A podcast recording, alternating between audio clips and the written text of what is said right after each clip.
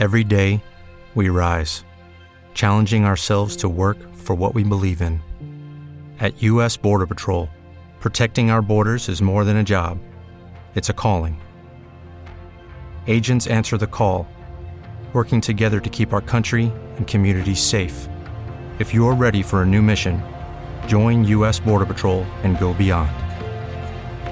Learn more at cbp.gov/careers.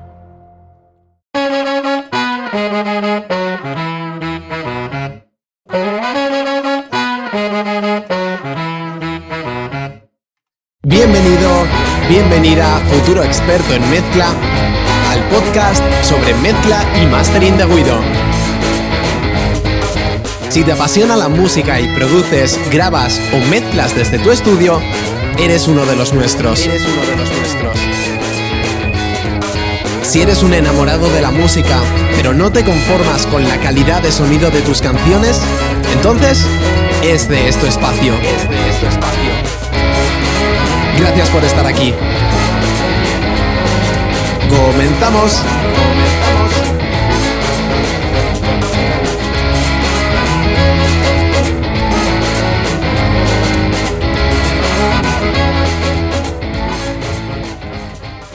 Hey, ¿qué tal? ¿Cómo estás? Bienvenido, bienvenida de nuevo al podcast. Estoy, como siempre, encantadísimo de que estés aquí. Y nada, pues aquí estamos, confinados, mmm, sin poder salir de casa. Ya sabes que en mi caso no es una cosa que cambie demasiado mi vida, porque la verdad es que tiendo a ser bastante casero, pero bueno, es lo que hay. Espero que lo estés llevando con filosofía y sobre todo que, que estés aprovechando a formarte, a hacer esas cosas que, que quizás en otro momento no podías hacer por falta de tiempo, pero a no ser que estés trabajando ahora mismo, falta de tiempo no hay. Así que espero que estés aprovechando estos momentos. Yo estoy formándome ahora mismo en, dos cosas simultáneas. Estoy cambiando por completo mi web. Estoy creando un programa, bueno, rehaciendo eh, dos programas de pago al mismo tiempo. En fin, estoy inmerso como en, en muchas locuras. Por eso también está un poquito más ausente del podcast, pero no pasa nada, ya estoy aquí y he vuelto. Quiero hablar de ecualización hoy. Y es que el otro día me pasó una, una cosa que quería compartir, ¿no? Eh, estaba mezclando una canción que era muy sencilla a nivel de, de número de pistas, etc. Era una batería con muchísimas pistas, ¿no? Teníamos una pista de bombo, una pista de caja, una pista de, overheads muy potente, eh, en la que se escuchaba perfectísimamente el bombo y la caja y todos los platos. O sea, esa pista de overheads, no sé quién la grabaría, pero, o sea, maravillosa grabación. Eh, bueno, pista de toms, eh, una pista de room, etcétera, ¿no? Y aparte de eso, tenía dos guitarras eléctricas paneadas, ¿vale? Que las paneé, una a la, derecha, otra a la izquierda. Si no recuerdo mal, a 80. Luego te explico si acaso por qué. Eh, y una guitarra que hacía un riff en medio, sin más. Muy sencillo, ¿no? Y luego una voz. Una voz que además no era lo más importante de la, de la canción, sino que era algo un poquito más secundario. Y yo mi sistema de mezcla, eh, a mis alumnos siempre les explico lo siguiente, que hay que ecualizar sustractivamente para dejar hueco a los demás instrumentos, ¿no? Y esto, esto es así, o sea, no estoy descubriendo nada nuevo. Al final es, descubre qué frecuencias son las importantes en, en el instrumento principal, ¿no? Y a todos los demás instrumentos, si están chocando con esas frecuencias, elimínala, elimínale esas frecuencias o quítale algo de esas frecuencias para dejar hueco, ¿no? Hasta que tenga el hueco que tú creas que necesita. En el caso de una voz, pues habitualmente suelen ser eso, 5000 hercios, 1000 hercios, esas dos franjas, pues está bien. Si hay un violín que está molestando a la voz en, en esos 5000 hercios, pues quítale un poquito, no pasa nada, ¿no? Pero esto es mucho más bestia, hay que hacerlo de manera mucho más bestia cuando tenemos muchísimas pistas. Tenemos pianos, tenemos una sección entera de, de cuerdas con violín, viola, violoncello, con trabajo, no sé qué, ta, ta, ta, ta. Eh, tenemos por ahí guitarra eléctrica, un sintetizador, otro piano, otro... La hostia de, instrumentos, ¿no? Ahí tenemos que hacer un trabajo de ecualización súper meticuloso y seguir el orden eh, del sistema de mezcla, ¿no? Elegir qué instrumentos van primero en orden de importancia, ir bajando. Ecualizar menos los instrumentos más importantes en función de la frecuencia, esto podemos entrar otro día. Eh, y ecualizar un poco más los instrumentos, bueno, un poco más, no, bastante más, los instrumentos que no son tan importantes, ¿no? Si hay un sinte que suena de fondo, no pasa nada. Puedes dejarle solo las frecuencias fundamentales de ese sinte porque es lo que necesitas que se oiga. No te tiene que aportar mucha más información. Pero a la conclusión a la que quiero llegar eh, es justo la contraria, ¿no? En esta canción que había como instrumentos que no fueran batería, solo dos guitarras, que además no sonaban nunca a la vez. Entonces, al final es una guitarra y una voz. Claro, ¿tienes que hacer ese trabajo de ecualización tan bestia? No. Y aquí es donde, eh, donde puedes elegir dos opciones, ¿no? Y por eso siempre me gusta decir que la mezcla no es una cosa tan cerrada, que no es una cosa de, oye, no, es que la, la, mezcla es así, siempre hay que hacerla así. Por eso, la gente que mezcla con presets, por favor, no lo hagáis. Una cosa es que utilices un preset en algún momento para empezar por ahí. Bueno, y hay veces que lo hago también, yo que sé, con alguna reverb o lo que sea. Pero siempre hay que pensar cuál es el resultado final que quieres.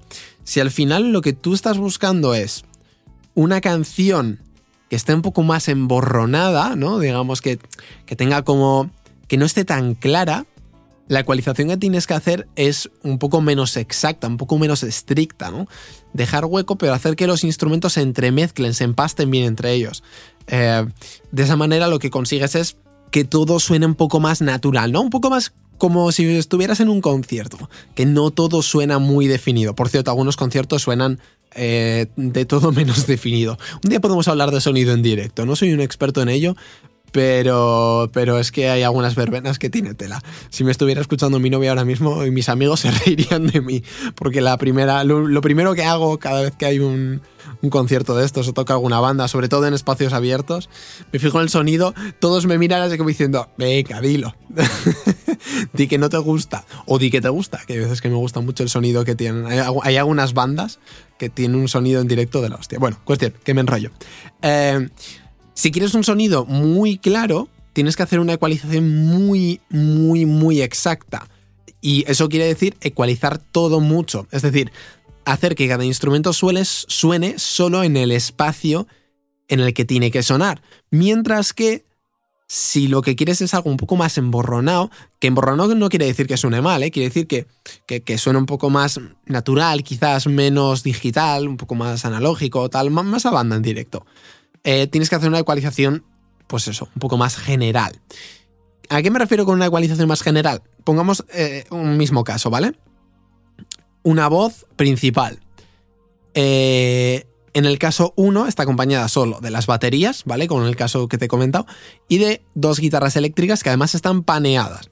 Y ya está, y un bajo, ¿vale? Estoy, estaba obviando el bajo, pobre. Entonces, en este caso, ¿qué es lo que vas a querer?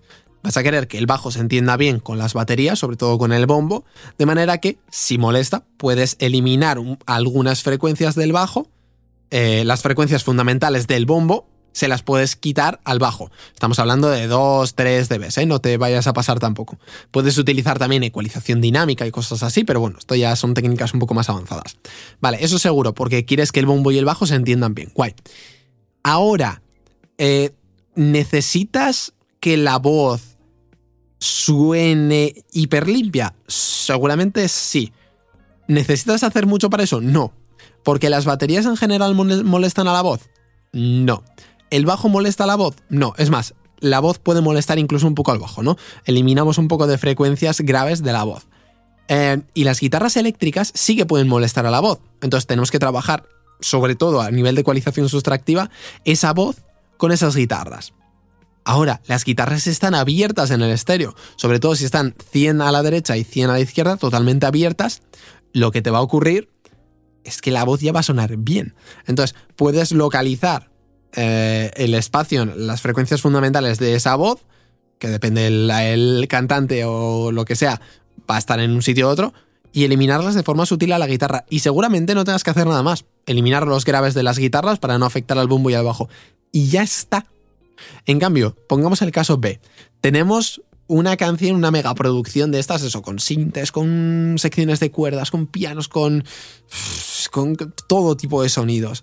Eh, y para aquí, para allá, con coros, con tal. Una locura, guitarra acústica, guitarra eléctrica, así, todo, un, amasijo de cosas, vamos. Yo qué sé, pongamos 20, 30 pistas, ¿no? solo de instrumentos que no sean batería. Vale. ahí sí que necesitas hacer una ecualización mucho más bestia, ¿no? Tendrás que empezar por tu, instrumento principal y la voz. Es decir, vale, quiero que la voz suene perfecta, vale. ¿En qué momentos este instrumento principal está molestando a la voz? Vale, se lo quito ahí. Voy al siguiente instrumento, se lo quito, quito lo que le pueda estar molestando a la voz. Eh, voy al siguiente, quito lo que pueda estar molestando a la voz. Ahora vuelvo al segundo instrumento principal, pongamos que, son, que es el piano. Vale, el tercer instrumento en importancia está molestando al piano, pues le quito esas frecuencias, etcétera, ¿no? Entonces, eh, mi conclusión aquí es que si estás trabajando con canciones que no son demasiado complicadas, no te compliques demasiado la vida, ¿vale? Porque tendemos todos a sobreprocesar y como vemos que hay que ecualizar en todos lados y que hay que eliminar frecuencias y tal, al final se nos queda una canción sosa porque le hemos eliminado de más. Entonces, si te enfrentas a superproducciones, ve, eh, vamos, cárgate todo lo que necesites. Pero en canciones mucho más sencillas, no merece la pena.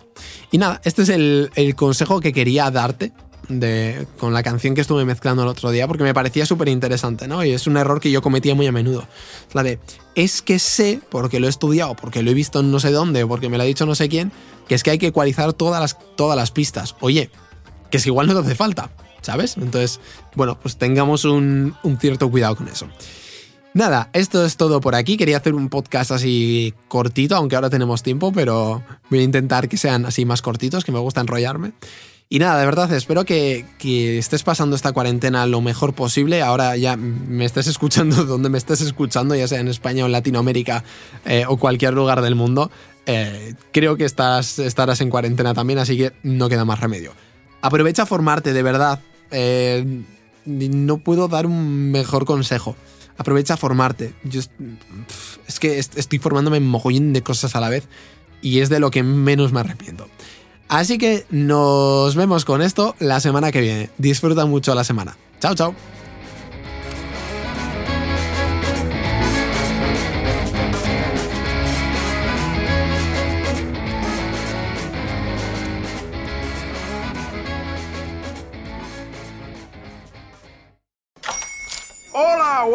Mi pana.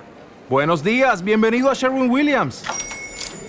¡Ey! ¿Qué onda, compadre? ¿Qué onda? Ya tengo lista la pintura que ordenaste en el ProPlus app. Con más de 6.000 representantes en nuestras tiendas listos para atenderte en tu idioma y beneficios para contratistas que encontrarás en aliadopro.com. En Sherwin Williams somos el aliado del PRO.